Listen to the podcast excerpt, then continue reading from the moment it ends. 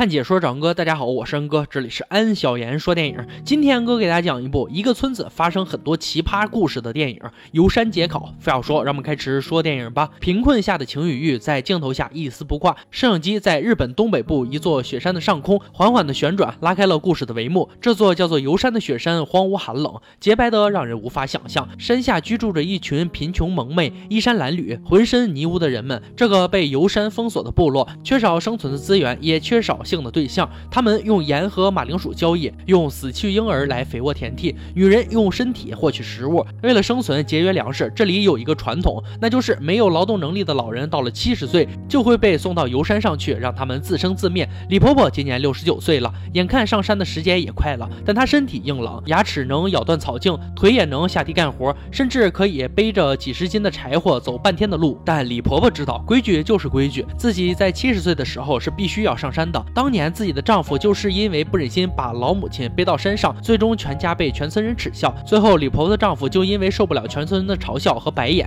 就在这个村子消失了。当年的李婆婆长子并不理解父亲的想法，直到今年轮到她背自己的母亲上山，她才体会到当年父亲的复杂情感。她的内心极不愿意失去母亲。李婆婆也看出了老大的想法，为了让自己看起来更老一点，李婆婆故意在井边磕掉了自己的门牙。不过李婆婆还有两件心事没有完成，他有。两个儿子，老大妻子早亡，他在临走时要为老大续弦，而老二因为不是长子，在老大没找到老婆前，更是连娶老婆的资格都没有。憋着的老二只能在半夜找邻居家的狗来发泄旺盛的精力。这天，邻村的寡妇阿花来到了老大家，见到了李婆婆。她听说这个村子李婆婆家吃的比较好，所以带着一包盐来提亲，希望成为老大的媳妇儿。李婆婆见阿花虽然长相不让人满意，但是长得膀大腰圆，应该是很好的劳动力。李婆婆还是接受了。这门亲事，拿出白米饭和珍贵的鳟鱼干招待阿花。当晚，阿花就跟老大完婚了。两人在洞房的时候，身为光棍的老二在外边偷看，实在憋不了了。他看到隔壁家的小白狗，于是他久久无处发泄的欲火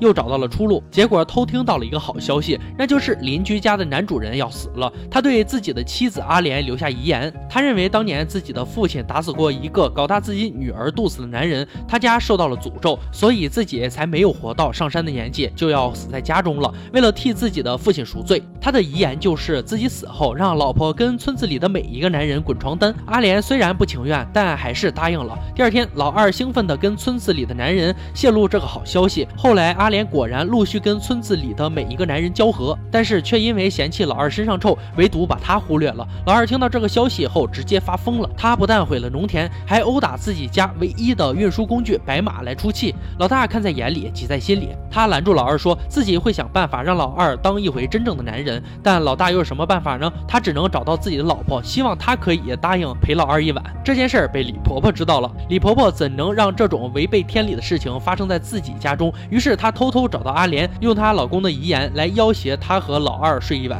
但是阿莲早就准备好了说辞，说她去给丈夫上坟时向他说明了这件事。于是有几只蝴蝶开心地飞了过来，以此证明这是老公赞同自己的做法。无奈之下，李婆婆。只好找了和自己年纪差不多的老闺蜜，老闺蜜没有拒绝。就这样，在一个深夜，她来到了李婆婆家的楼下。老二什么也顾不上了，他眼里只有泄欲的想法。老二终于尝到了女人的滋味。随着母亲李婆婆上山的日子逼近，老大越来越急躁不安。他回忆起了当年的事情。当年上山打猎，他对自己的父亲说，应该将奶奶送上游山。结果父亲大怒，两人在激烈的争执中，老大失手杀死了父亲。但母亲李婆婆为了让老大将这件事隐瞒下来，因此才。对外说自己丈夫失踪了。这么多年过去了，这件事一直是老大的心病。这天，老大再次拿着猎枪来到当年杀死父亲的地方，他对着远方的大树开了一枪，仿佛在驱赶内心中的脆弱。在他看来，父亲的慈悲心就是懦弱，而事到如今，自己竟然也懦弱起来。殊不知，这点懦弱已经成了这个村子仅存的人性。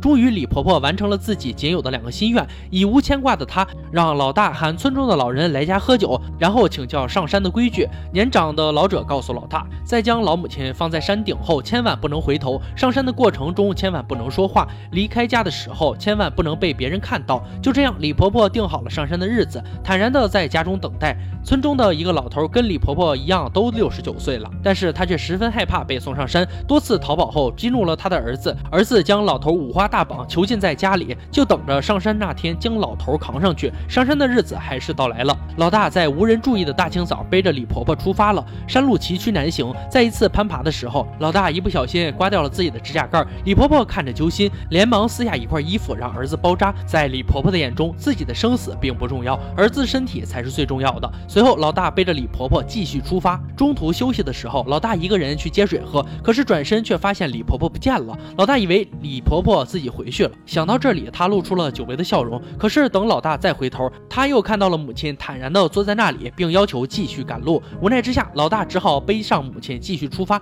一路上所过之处只有累累白骨，远处的秃鹫早就盯上他们了。秃鹫知道又可以饱餐一顿了，但是李婆婆没有惊慌。到了山上，他将草席铺开，席地而坐。老大想要把食物留给母亲，但李婆婆拒绝了。临别之际，老大再次控制不住自己的情感，他不住的摇头，不愿意离开。直到李婆婆扇了他一巴掌，他才落寞的离开。在回家的路上，老大看到了不愿意上山的老头被他儿子强行背上山，因为他一直挣扎，最后儿子没有将他背到山顶，而是在半途中就将老头推下了悬崖。看着这一幕，一股无名之火从心中燃起。老大想要去教训这个不孝的儿子，但是想想自己刚刚把母亲送上山，自己跟这个人又有多少区别？这时突然天降大雪，在这个村子的传说中，下雪代表着神明降临。老大兴奋地看着大雪，他不顾老人教导不回头的规矩冲了回去。看到母亲双手合十，平静地坐在草席上，他对李婆婆说：“下雪了，真的下雪了。”看着皑皑的白骨，瑞雪又何曾降临？阿花已经穿上了李婆婆的腰带，从此以后，她就是这个家里的新主人。故事到这里就结束了。《游山解考》是金村昌平导演作品，